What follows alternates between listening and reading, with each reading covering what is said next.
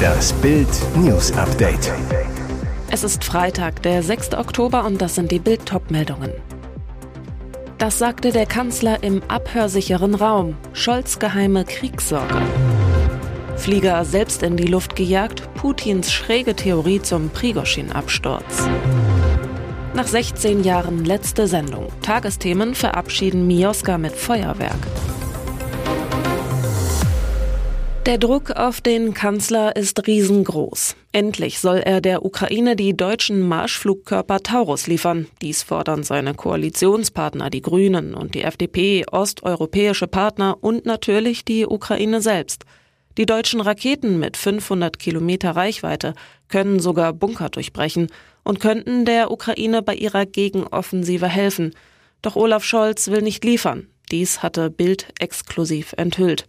Obwohl Franzosen und Briten längst ihre Marschflugkörper vom Typ Scalp und Storm Shadow mit Reichweite 300 Kilometer geliefert haben. Mehrfach hat die Ukraine sie schon erfolgreich eingesetzt. Im Auswärtigen Ausschuss hat der Kanzler in geschlossener Sitzung den Abgeordneten erklärt, dass die beiden Länder, gemein sind Frankreich und Großbritannien, etwas können, was wir nicht dürfen. Deutlicher wurde er bei einer geheimen Sitzung mit einem Teil des Kabinetts. Die Programmierung der Marschflugkörper ist kompliziert. Ein Fehler könnte fatale Folgen haben. Wenn die westliche Rakete ein Ziel in Russland trifft, könnte das zu einer heftigen Eskalation des Krieges führen. Deshalb sollen die Verbündeten mit eigenen Soldaten in der Ukraine sein. Ihre Aufgabe die Überwachung der Programmierung. Dieser Weg ist Deutschland aber wegen seiner Verfassung versperrt. Die Bundeswehr ist, als Lehre aus der Nazidiktatur, eine Parlamentsarmee. Soldaten dürfen nur mit einem Mandat des Bundestags in einen Einsatz geschickt werden. Das bedeutet, die Regierung müsste den Abgeordneten erklären, wie viele Soldaten, welche Aufgaben sie genau übernehmen, wie lange der Einsatz gehen soll. Gegen einen solchen Einsatz kann dann jeder Abgeordnete vor das Bundesverfassungsgericht ziehen und gegen die Entsendung klagen. Dass dies Abgeordnete von der AfD oder der Linken tun würden, gilt fast als sicher. Für den Kanzler ist das offenbar ein zu großes Risiko. Die einzig rote Linie, die er von Anfang an gezogen hat, lautet keine Bundeswehrsoldaten in die Ukraine. Nach seiner Auffassung könnte sich Deutschland damit der Grenze, selbst zur Kriegspartei zu werden, gefährlich nähern und oberstes Ziel des Kanzlers ist, das muss er auf jeden Fall verhindern. Flieger selbst in die Luft gejagt, Putins schräge Theorie zum Prigoschin-Absturz. Rund sechs Wochen nach dem Tod von Wagner-Boss Jewgeni Prigoschin hat sich Kreml-Machthaber Wladimir Putin erstmals zu der Ursache des Flugzeugabsturzes geäußert und eine irre These geliefert. In den Körpern der bei der Flugzeugkatastrophe Getöteten sind Fragmente von Handgranaten entdeckt worden, behauptete Putin am Donnerstag im südrussischen Sotschi. Einwirkung von außen auf das Flugzeug gab es nicht. Das ist ein bereits festgestellter Fakt. Heißt, der Kreml-Diktator unterstellt, Prigoschin und seine Crew hätten den Absturz selbst verursacht. So festgestellt, wie der Kreml-Machthaber behauptet, ist die Faktenlage zu dem Flugzeugabsturz Ende August aber nicht. Ganz im Gegenteil. Bisher hatten sich die Ermittler zur Absturzursache nicht geäußert. Eine internationale Untersuchung lehnte Russland ab.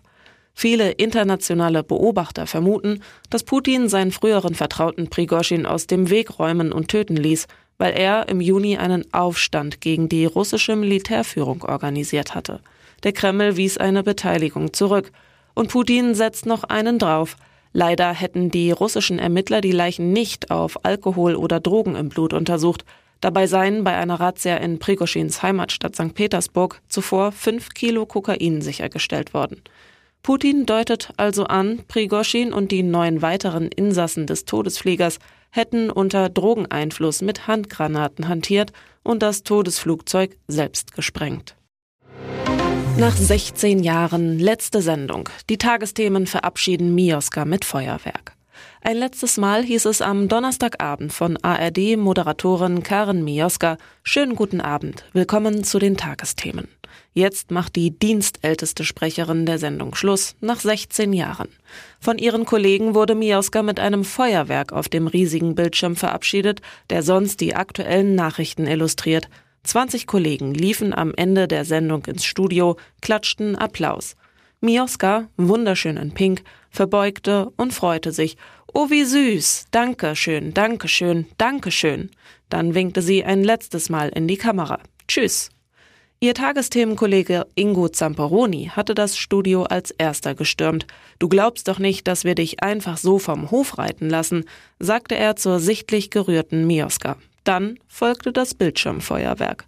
Mioska fühlte sich in Anbetracht ihres Abschieds schwer und wehmütig. An die Zuschauer gerichtet sagte sie, Seien Sie nett zu Jessie Wellmer, sie ist es auch. Die Ex-Sportschau-Moderatorin übernimmt bei den Tagesthemen. Mioska wird nächstes Jahr die Nachfolgerin von ARD-Polit-Talkerin Anne Will.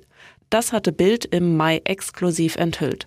Mioska sagte, am meisten freue sie sich bei der Sonntagsschau darauf. Die Leute sitzen leibhaftig vor mir und ich habe auch mehr Zeit nachzufragen. Deadline jetzt bekannt. Heute fällt die Boateng-Entscheidung. Diese Woche stand bei den Bayern ganz im Zeichen von Jerome Boateng. Am Sonntag trainierte der vertragslose Weltmeister erstmals bei den Profis mit. Seitdem trainiert er jeden Tag. Montag mit der U23 der Bayern, Dienstag individuell mit Bayern Fitnesstrainer, Mittwoch erneut bei der U23. Am Donnerstag war erstmal Durchschnaufen angesagt, danach wird es ernst. Der heutige Freitag ist Deadline Day für Boateng.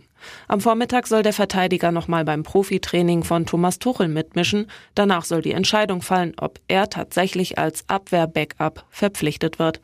Wie ist die Tendenz? Sehr unterschiedlich. Treibende Kraft hinter der Verpflichtung soll Trainer Tuchel sein, der sich schon am Ende der Transferperiode mehr Defensivverstärkungen gewünscht hatte und die dünne Abwehr seitdem immer wieder thematisiert hatte.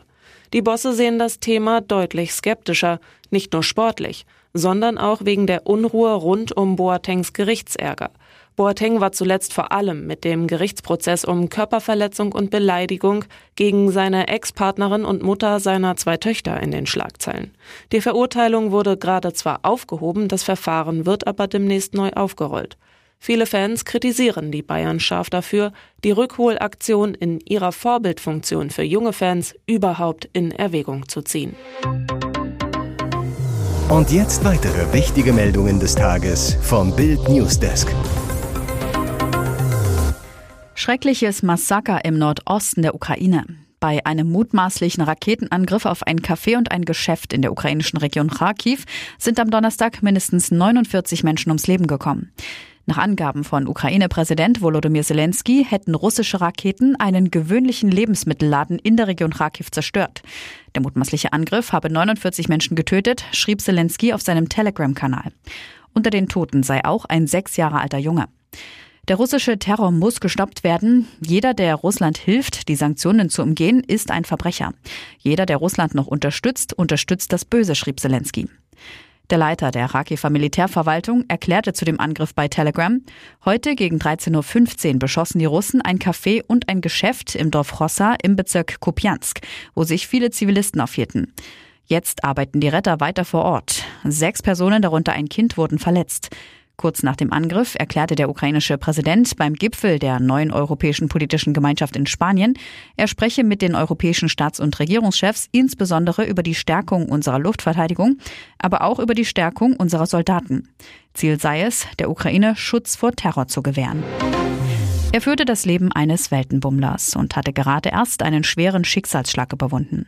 Eigentlich wollte Sid G. am Ende seines Venedig-Trips Fotos in seinem Facebook-Reisetagebuch posten, wo er sich schon auf Sardinien, auf Neuseeland und im Bayerischen Wald zeigte. Doch Dienstagabend nahm er gegen 19.30 Uhr den Elektrobus-Shuttle aus der Lagunenstadt zurück zum Campingplatz im Stadtteil Magera.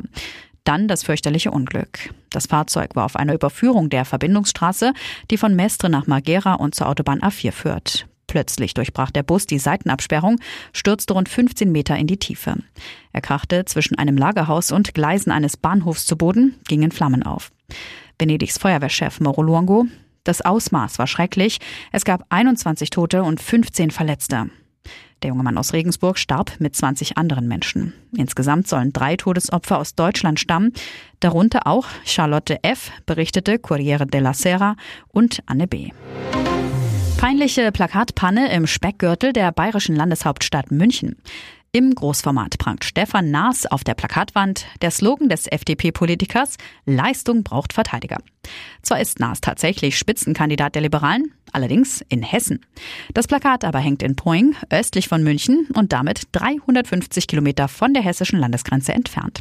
Offenbar unbemerkt vom zuständigen FDP-Kreisverband Ebersberg hat es die Hessen-FDP in der Wahlwoche in Bayern auf die Großfläche geschafft. In der Plininger Straße im bayerischen Poing müsste eigentlich Max Sali hängen, Direktkandidat der FDP in der 13.000 Einwohnergemeinde. Sali zu Bild. Mir ist das noch gar nicht aufgefallen. Und auch der FDP-Landesverband Bayern erklärte gegenüber Bild, erst auf Nachfrage von dem Fauxpas erfahren zu haben. Der Fehler fiel nicht mal dem FDP-Kandidaten auf. Wie es zu der Plakatpanne kommen konnte? Sali. Das ist ein Großflächenplakat, das von einer Agentur geklebt wird. Die plakatieren immer wieder neu. Da ist wohl ein Fehler passiert. Und ein Sprecher des Landesverbands ergänzt, offenbar hat es eine Verwechslung gegeben und es wurde beim Dienstleister das falsche Plakat ausgeliefert. Der Hesse Naas soll nun überklebt werden, nach Angaben der Liberalen noch im Laufe des Tages.